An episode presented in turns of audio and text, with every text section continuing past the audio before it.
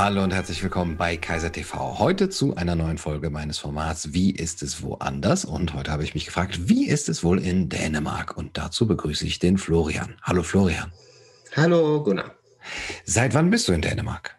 Ich lebe mit meiner Familie seit äh, Juli 2019 hier, ähm, habe drei Kinder, eine Frau und einen kleinen Bauernhof gekauft. Das heißt klein, also schon ganz beachtlich. Ja, wir leben hier quasi äh, seit anderthalb Jahren auf einer Insel namens Erö, die liegt im Süddänisch, in der dänischen Südsee, wie man so schön sagt.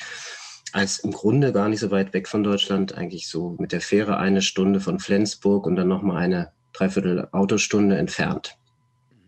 Und ihr lebt da von der Landwirtschaft? Nein, wir leben nicht von der Landwirtschaft, wir leben zwar mit unserer eigenen Landwirtschaft. Also ich, äh, wir sind so ein bisschen auf den Selbst Selbstversorger-Trip äh, gekommen, aber das reicht natürlich nicht zum Leben aus. Ähm, ich habe, ich bin von Beruf Pianist, Musikproduzent und Online-Unternehmer. Mhm. Und äh, da Dänemark sehr gut äh, ausgestattet ist, was Glasfaser angeht, also Glasfaser bis in den letzten Kuhstall, sage ich immer, mhm. ähm, kann man hier wunderbar arbeiten und mhm. mit einer Ruhe, die ich vielleicht so in Berlin nicht mehr hätte. ja, ähm, ja, das hört sich ja immer sehr schön an, wenn man so über äh, Dänemark etwas hört, genau, nämlich nach dieser Ruhe, die man so sucht. Wie ist es denn jetzt so in dem letzten Jahr gewesen mit den Dänen und ihrem Willen, die Pandemie zu besiegen? Naja, also Dänemark ist, äh, also ich muss sagen, ich bin da noch nicht so ganz, äh, blicke noch nicht so ganz durch, wie die Dänen so im großen, im ganzen ticken. Natürlich, wir haben viel Kontakt zu Dänen, aber ähm, äh, ich verstehe natürlich auch vieles nicht, was in den Nachrichten kommt, äh, weil die Sprache einfach auch nicht so ganz einfach ist. Äh, ich taste mich da so ran. Fakt ist, dass äh, logischerweise Dänemark sich sehr an den anderen europäischen Ländern in, äh, orientiert hat, was die Maßnahmen angeht und auch was die, äh, ja, was sozusagen dann auch die, die Tests angeht. Das äh, hat hier alles auch stattgefunden oder findet statt, allerdings immer mit einer etwas zeitlichen Verzögerung. Also als vor einem Jahr das Ganze losging, hat, hat man noch geglaubt, na, vielleicht geht das ja an Dänemark vorbei, weil das Virus ja vielleicht gar nicht durch die Grenze darf oder so irgendwie. Also das war, ähm, man war, man hat, äh, oder ich habe dann durch sehr viele Nachrichten, in, in deutsche Nachrichten geguckt, weil mich das natürlich nach wie vor interessiert. Das ist mein Heimatland und ich kenne da viele, meine Familie auch. Naja, und dann habe ich gedacht, naja gut, vielleicht geht das ja an dieser Insel Erö vorbei. Mhm. So, ne? Und, oder, oder es hat sich einfach schon beruhigt, bevor hier irgendwie irgendjemand in Wallung gerät. Ja, so, mhm. das war damals so die Hoffnung.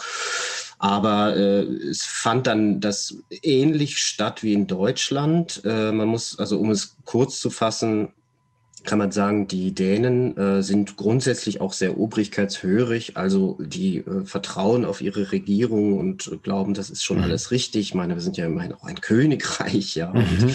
so, ne, da gibt es schon äh, so gewisse Ambitionen, auch nicht allzu viel in Frage zu stellen. Allerdings muss ich sagen, alles, was äh, zum Beispiel in Deutschland stattgefunden hat, hat hier mit einer zeitlichen Verzögerung dann sich seinen Weg geebnet. Vermutlich auch aus dem Druck, dass man sagt, naja gut, die anderen machen das irgendwie, also jetzt müssen wir ja mhm. auch irgendwie mitmachen.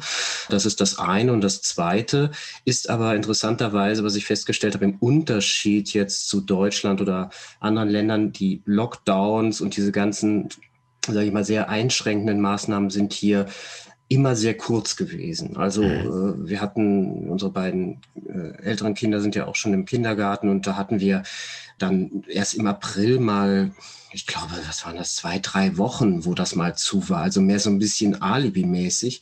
Und das heißt, wir sind eigentlich, oder die Maskenpflicht zum Beispiel kam erst im, im, im späten Herbst mhm. hier oder im Oktober, glaube ich, hier an.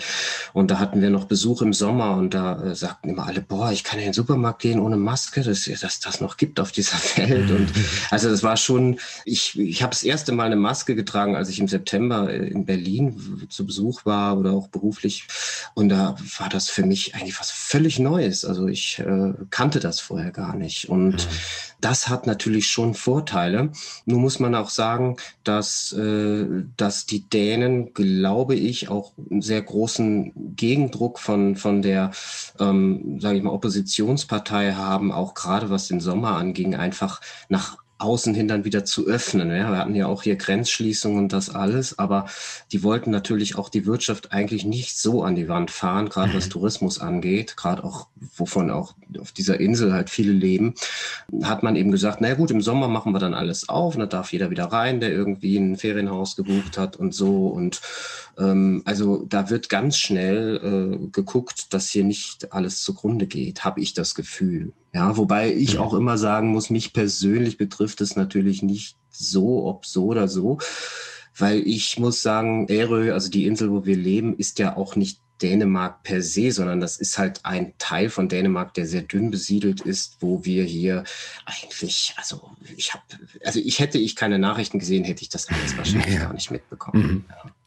Ähm, wollte ich gerade fragen, wie ist es denn wohl in Kopenhagen? Bist du da auch mal öfter oder siehst da Bilder oder hast ähm, Bekannte, die dort wohnen? Nein, habe ich nicht. Ich kenne natürlich ein paar Schilderungen auch von Nachbarn, die dann vielleicht daherkamen äh, oder, oder, oder auch Verwandte haben. Äh, grundsätzlich gehört natürlich Kopenhagen mit vielleicht drei, vier anderen Städten noch zu den größeren Städten Dänemarks, wobei das alles immer noch verhältnismäßig kleine Städte sind.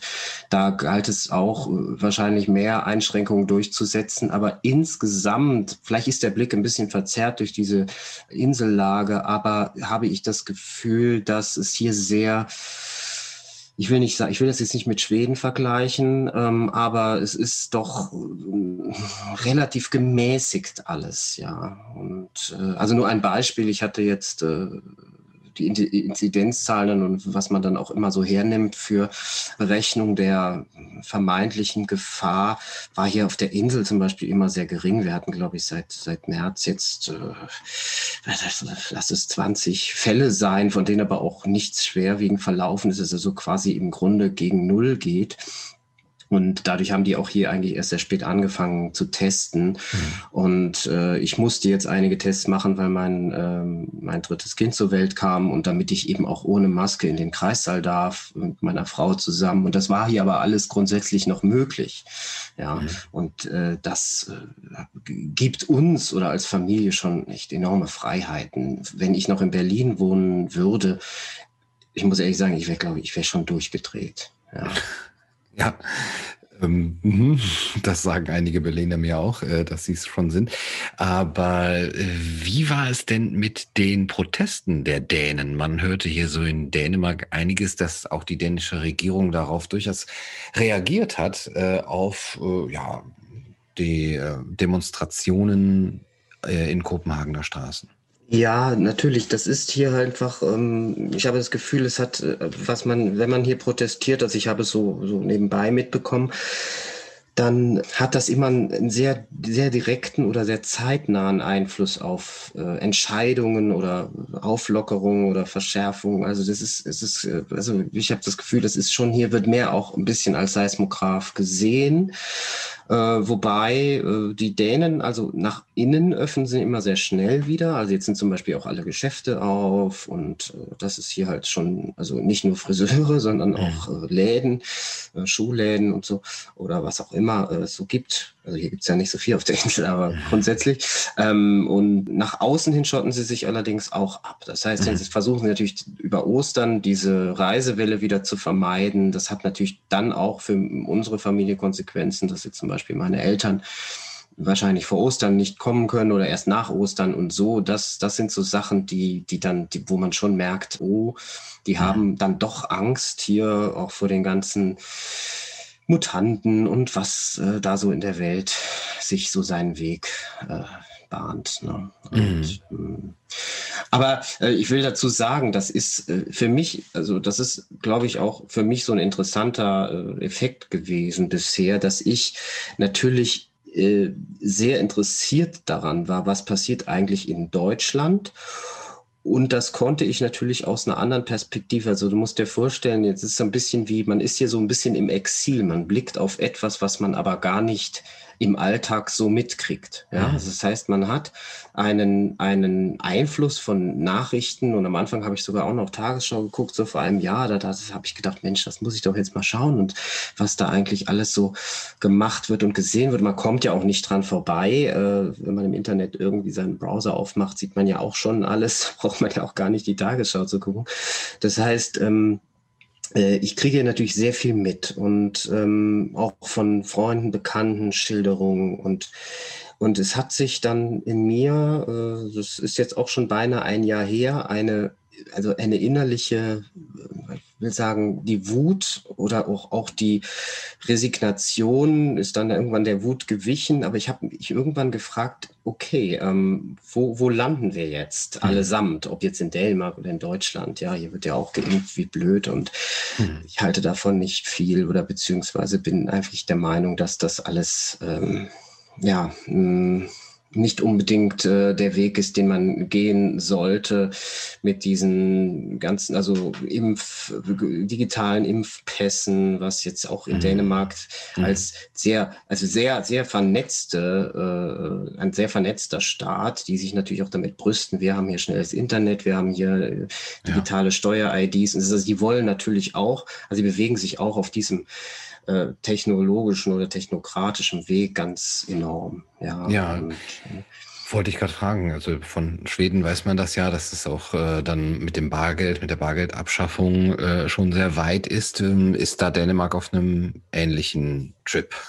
Auf jeden Fall. Mhm. Auf jeden Fall. Also ich glaube, das, was, ich meine, grundsätzlich bringen solche Dinge ja auch eine ähm, also, also ich, ich habe das vorher gar nicht so in, in Zweifel gestellt. Ich habe auch immer gedacht, mein Gott, sollen die Leute doch über mich wissen, was sie wollen. Das, mhm. solange sie mich in Ruhe lassen, mhm. interessiert mich mhm. das eigentlich nicht. Mhm. Aber mittlerweile bin ich eben der Auffassung, dass äh, ganz vieles natürlich irgendwann ja, äh, also da können die Strippen halt irgendwann so gezogen werden, weil sie Informationen haben, weil man auf einmal, also jeder irgendwo mit einem Smartphone, was gescannt wird, sehen kann, okay, was äh, hat er sich impfen lassen oder nicht und so. Und meine größte Angst ist tatsächlich, also ich habe so zwei Ängste und das ist ähm, ja, also die erste Angst ist eigentlich die, dass ich das Gefühl habe, für meine Kinder, die noch sehr klein sind, Gott sei Dank, ähm, irgendwie denen keine, also dass ich die auf eine andere Realität vorbereiten muss als die, die ich mir wünsche oder als die, die ich erlebt habe. Mhm. Ähm, und deswegen versuche ich natürlich auch ganz viel davon fernzuhalten. Also Gott sei Dank gehen die hier beide in einen Kindergarten, wo es äh, alles ganz normal läuft. Ja, also äh, das, ich bin wirklich heilfroh, äh, hier zu wohnen und eben nicht in einem Hotspot mehr ins Charlottenburg oder so. Ja, und, also äh, wenn ich dich richtig verstehe, liegt es aber schon mehr daran, dass es äh, auf dem Land ist, weit draußen ist und dass man sich so gegenseitig in Ruhe lässt. Ja, genau. Ich möchte ja. auch, ich kann auch schlecht für ganz Dänemark sprechen. Ich glaube, das ist so wie wenn auch jemand von den Kanaren spricht, kann er ja, ja auch nicht für Spanien sprechen. Mhm. Das ist halt trotzdem hier, wir haben eine Insel, die ist, das hat maximal 6000 Einwohner sind hier mhm. angesiedelt, äh, bei einer Größe von 30, 30 äh, Kilometer in die Länge und der breitesten Stelle neun Kilometer, also klein, etwas kleiner als Sylt, aber mit einem, ein Fünftel der Einwohnerzahl. Ne? Und deswegen ist hier natürlich auch einfach, hat man so oder so die Ruhe weg. Ich sage immer, wenn die hier eine Ausgangssperre verhängen würden, dann hätte ich noch 1,2 Hektar auf dem Feld hinter unserem Haus, was uns gehört, wo ich eine Stunde spazieren gehen könnte. Mhm. Ja, also das, ähm, ich habe das Gefühl, wir sind hier an einem, an einem Ort, wo, wenn was in der Welt passiert und wir das nicht wirklich irgendwie recherchieren oder nachschauen, dann würden wir es hier nicht merken. Und das, das tut sehr gut zu wissen mhm. bei all dem, was ich, was ich höre und wo ich mich unglaublich dran aufreibe oder versuche zu verstehen, warum das eigentlich so ist, wie es ist. Ja, ja das ist unsere aller Aufgabe jetzt äh, mittlerweile geworden. Äh, mal sehen, ob wir irgendwann mal ein bisschen Licht äh, sehen hier in diesem vielen Grau. Auf jeden Fall wird es mich noch ähm, interessieren. Also du hast ja schon angedeutet, dass es äh, dort jetzt ähm, wirklich ein Ort ist zum Aufatmen, je nach dem auch, wo man ist. Aber ich denke auch, dass es in, selbst in Kopenhagen jetzt äh, auch nicht viel stressiger oder belastender ist. Ähm, aber mhm. wie ist es, ähm, also wie kommt man dahin? Also du hast eben auch schon von den Einreisebeschränkungen gesprochen, aber ist es für, für Deutsche gerade irgendwie möglich, äh, in Dänemark mal zwei, drei Wochen zu verbringen? Ich würde sagen, nach Ostern auf jeden Fall wird es wieder möglich sein. Das heißt, ich glaube auch der Sommer ist hier wieder eine Anlaufstelle für ganz viele. Ähm, und äh, dann kommen natürlich auch wieder ganz viele. Ich habe das ja letztes Jahr schon erlebt. Äh, mhm. plötzlich rufen dann auch alle möglichen Freunde an und sagen, boah, wir würden mal gerne zu dir kommen und wir haben hier auch ein Gästehaus und so. Also das heißt, wir haben hier, wir sind ja eigentlich so ein Ort, wo man, wo man einfach durchatmen kann und auch noch ausatmen darf und auch mal husten darf oder so. Mhm. Und äh, das ist irgendwie also äh, einfach ja diese diese dass das mal abfällt, dieser ganze Druck ja. und diese Beschränkung und dieses, dieses Gefühl, man geht spazieren, man, ich habe jetzt, ich lese so Sachen, wo ich mich immer frage, wie kann das denn sein? Dann in Düsseldorf geht jemand spazieren und bleibt am Brückengeländer stehen und kriegt ein Bußgeld und so. Da denke ich mir immer, wo, wo wollen wir denn noch hin eigentlich? Ne? Also das ist, äh, und ich merke es eben auch, das ist halt auch für mich, ich glaube, das ist so ein zentraler Punkt, den ich auch gerne da noch mit einbringen würde. Ich merke, wie sehr sich auch mein Umfeld verändert hat. Und damit meine ich jetzt natürlich hauptsächlich meine alten Kollegen und Freunde, ähm, äh, wie, von wie vielen ich es nicht gedacht hätte, wie sehr sie in diesem Meinungskorridor gefangen sind, wie, wie wenig sie das hinterfragen, wie, selbst in der eigenen Familie, das ist, äh, das ist für mich, also eigentlich das Schlimmste, dass ich das mhm. Gefühl habe, ich weiß bei manchen Menschen gar nicht mehr, soll ich mich mit denen, darf ich mich mit denen darüber mhm. unterhalten? Mhm. Oder ähm, führt das nur zu irgendwelchen gegenseitigen Unverständnis oder ist man dann direkt auf deren moralischer Ebene derjenige, der dann irgendwie Menschen irgendwie auf dem Gewissen hat, weil er, weil er vielleicht das Ganze in Abrede stellt. Ja. ja. Und das merke ich eben aus dieser Entfernung noch mehr, weil ich äh, dadurch auf einmal, ich habe die Menschen nicht gesehen in ihrem Alltag. Ich kann natürlich, könnte vielleicht vieles besser verstehen, wenn ich wüsste, wie sie vielleicht noch mehr von mhm. dieser, also wie, wie noch, wie, wie, wie sehr sie noch mehr ähm, indoktriniert werden oder auch äh, durch, durch das, was sie sehen jeden Tag, das dann halt auch irgendwann glauben. Ja, mhm. also den Vorwurf muss ich mir halt oft machen lassen, dass Leute sagen, ja, du bist auf dieser, dieser Insel und so. Ja, ist ja kein Wunder, dass sich das nicht interessiert, aber guck doch mal, wie das, was hier in der Welt passiert und so. Mhm. Und aber ist für mich, also ich, ich habe manchmal das Gefühl, äh, wenn ich gerade auch, auch viele Meldungen aus Deutschland sehe, ich, ich weiß nicht mehr, ähm, ich will mal sagen, das ist, ähm, ja, sehr, sehr propagandistisch auch. Ähm, und das ist dann manchmal fast ein bisschen wie Satire. Ich kann da nicht mehr so richtig unterscheiden. Ist das Propaganda oder Satire? Und das ist aber wahrscheinlich so, je mehr übertrieben wird, ähm, desto mehr durchschauen hoffentlich, ist meine Hoffnung, die Leute auch irgendwann. Ja, also dass der Rückhalt für diese Maßnahmen sinkt, ähm, lässt sich ja nicht wegdiskutieren. Mhm. Ja, wenn es eben an ihre eigene Existenz geht. Aber ich glaube, dass der Leidensdruck da einfach noch nicht groß genug ist dass sie sich wirklich dagegen aufbäumen. Und ich äh, glaube auch mittlerweile, dass viele hinter vorgehaltener Hand schon wesentlich mehr Unverständnis und Ablehnung für diese Politik und das, das äh, damit verbundene Narrativ äußern. Aber es sind noch keine für mich zumindest wahrnehmbaren und wirkungsvollen Konsequenzen daraus entstanden. Ja. Ja, es ist noch äh, das Eis, das noch irgendwie so halb tragbar ist und äh, so gerade zu brechen droht oder vielleicht unter dem Eis äh, tut sich schon einiges. Florian, vielen Dank für das Gespräch und für deine Eindrücke aus äh, Dänemark und mhm. deinen Bericht über das Land. Mhm. Sehr gerne.